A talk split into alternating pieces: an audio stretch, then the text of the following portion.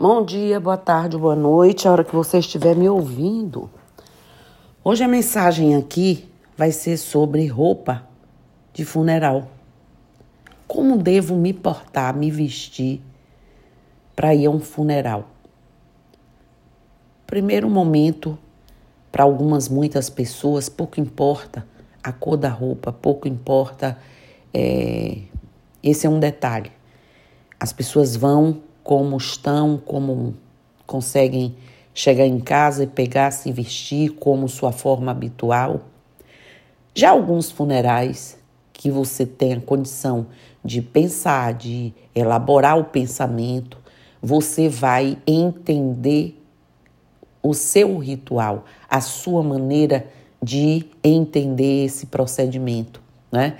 É, como é que você é? Você é católico? Você é um bandista? Você é de uma outra religião qualquer? Você vai seguir normalmente o ritual de acordo com os seus conceitos, com a sua crença, não é?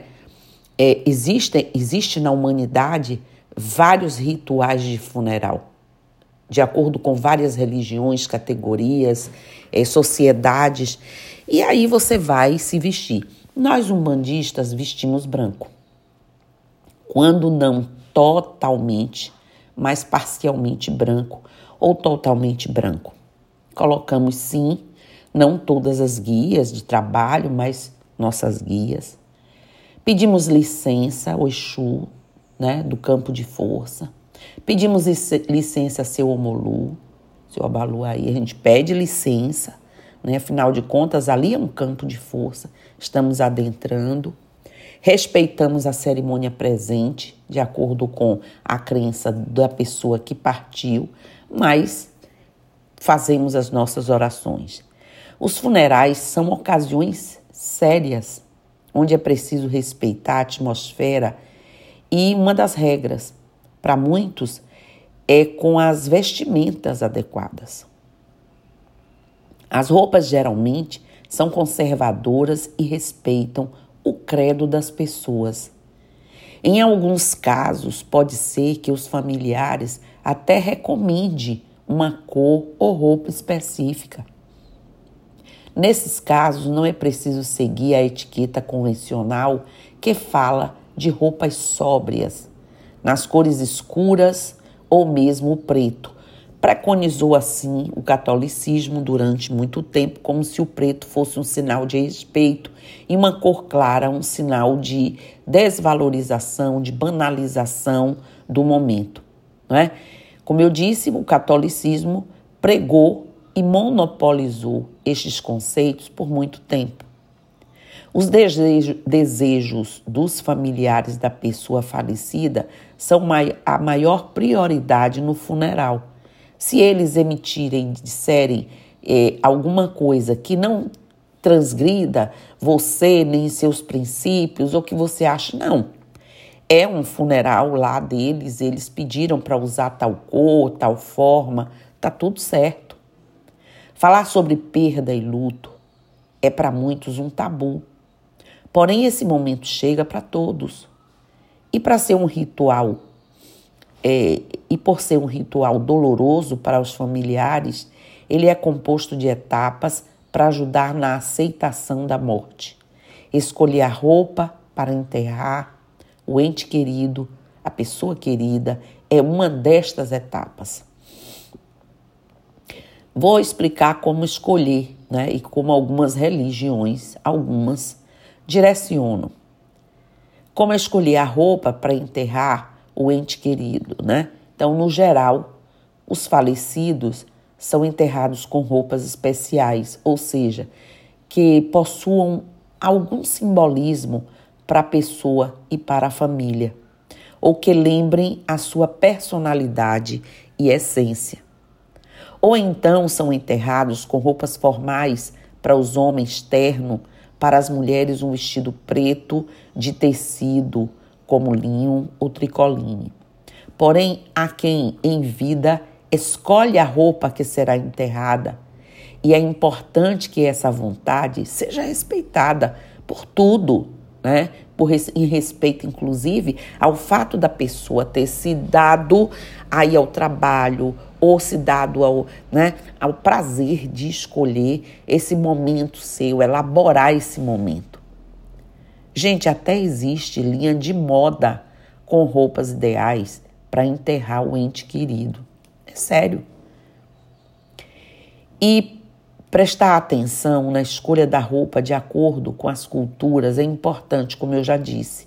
Não são todas as culturas que permitem a livre escolha para a roupa enterrar o ente querido, já que para cada cultura a morte tem um simbolismo. Por isso eu vou trazer aqui esse, nesse podcast como é a escolha de roupa para enterrar o ente querido em algumas culturas.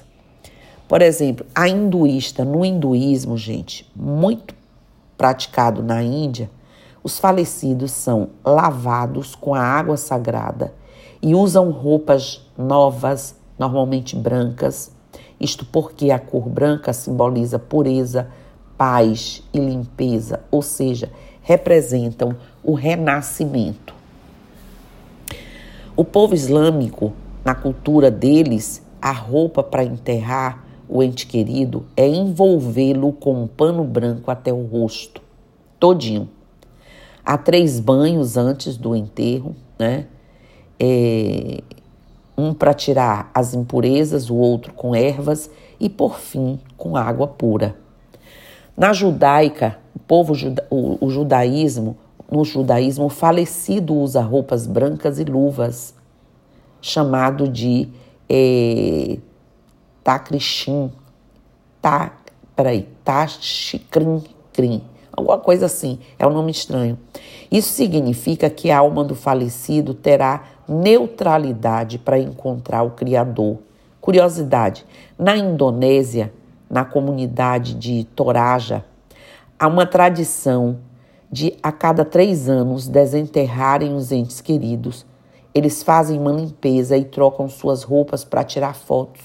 Assim, os familiares podem passar algumas horas com seus entes queridos. Né? Vocês vejam as tradições. No catolicismo, o corpo é preparado e vestem roupas tradicionais, como eu já disse, ternos, vestidos compostos, cores escuras, enfim. Como todos já sabemos porque acompanhamos há séculos e todas as comunidades sofreram aí, passaram muito dessa influência, até pelas exigências do colonialismo, vamos falar aqui em termos de Brasil. E o funeral na Umbanda é dividido em duas partes a purificação do corpo e do espírito, que acontece somente com a presença do sacerdote, ajudante e um parente, né, se possível, e depois a cerimônia social para encomenda do espírito realizada no velório e no túmulo. Ainda no necrotério, antes de vestir o corpo do desencarnado, o sacerdote procede com alguns atos, como purificação do corpo com incensos. Primeiro ato para a purificação energética do corpo físico e do espírito, que na maioria das vezes ainda está próximo ao corpo. Caso não esteja, o corpo é seu endereço vibratório e onde estiver o espírito mesmo, né, é, receberá essa purificação. As ervas queimadas na brasa, né, e propagam através do ar suas qualidades purificadoras e imantadoras do espírito. A purificação do corpo com água sagrada é o mesmo que a água benta para o catolicismo. Nesse momento cria-se uma diluição de qualquer energia material e ainda presente no corpo e no espírito do desencarnado. O cruzamento com a pemba consagrada Nesse ato se faz, gente, uma cruz na testa, garganta, peito, plexo, umbigo e costas das mãos e dos pés para desligar qualquer iniciação ou cruzamentos feitos na encarnação, desobrigando o espírito a responder aos iniciadores do plano físico. Dessa forma se neutraliza. O cruzamento também com o óleo de oliva consagrado.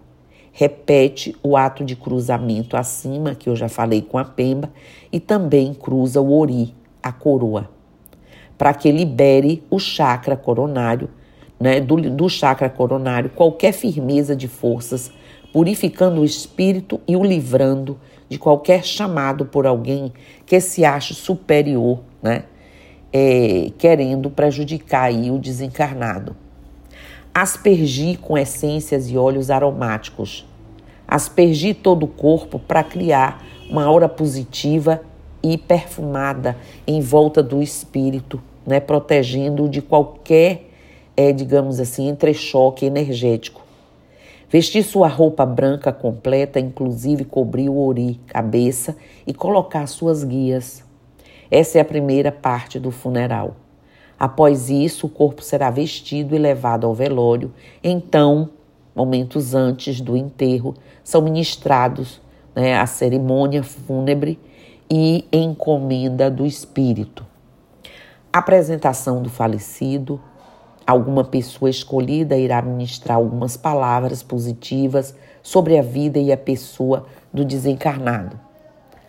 Palavras sobre a missão do espírito que desencarna explicações do sacerdote sobre a vida eterna e o conceito de pós-morte, a prece ao divino Criador Lorum, né, que é Deus, canto ao Oxalá, o sacerdote com a curimba, entoa com os presentes, né, umbandistas, uma, um ponto cantado, uma música em louvor ao Oxalá, caso o desencarnado seja um bandista. O hino da Umbanda, né, Canto a Obaluaê, o orixá das passagens, e é louvado para que receba o, e encaminhe o desencarnado. O canto do orixá regente do desencarnado, né? E despedida dos presentes na cerimônia. Os presentes se despedem do falecido, fechamento do caixão. O transporte do corpo lá para o cemitério, lá para a parte, é, o enterro do corpo após o caixão ser colocado na cova, o sacerdote assopra uma fina camada de pó de pemba consagrada para a proteção eterna do desencarnado e após isso se cobre com a terra. O cruzamento da cova, aonde o falecido foi enterrado, também é feito após o túmulo ser fechado, o sacerdote, né, com o mesmo pó de pemba, é, cria um círculo protetor à sua volta e acende quatro velas brancas, formando uma cruz, sendo uma na cabeça do túmulo, outra no pé, outra na esquerda e outra na direita. Esse procedimento, gente, é para garantir a proteção do corpo e do espírito para que não seja profanado por espíritos malignos, vampirizados, o que quer que seja. Então, esse ritual não deve ser envolvido de tristeza e sim de alegria, pois o desencarnado está retornando para o plano eterno fora das ilusões e poderá retomar sua evolução de forma consciente e se assim estiver preparado. Para os demais, é, é, demais família biológica, se umbandista né, e família de fé, todos de branco com suas guias e reverenciando o Pai Omolu. Gente, quando diz alegria, é no sentimento do entender, não é? da compreensão do que foi dito.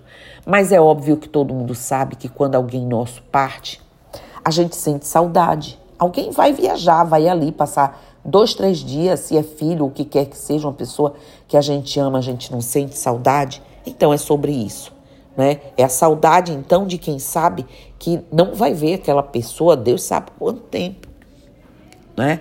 Mas é um pouco sobre isso e assim, não estranhem, simplesmente, ou pratiquem a sua fé, ou cumpram o ritual solicitado por amor àqueles que pediram, mas compreendam e respeitem os rituais, os desejos, se você puder, se não, nem compareça, não é? Porque é um momento de extrema fé, é um momento de extrema dor, é um momento de extrema é, devolução de crenças, de credo, de tudo.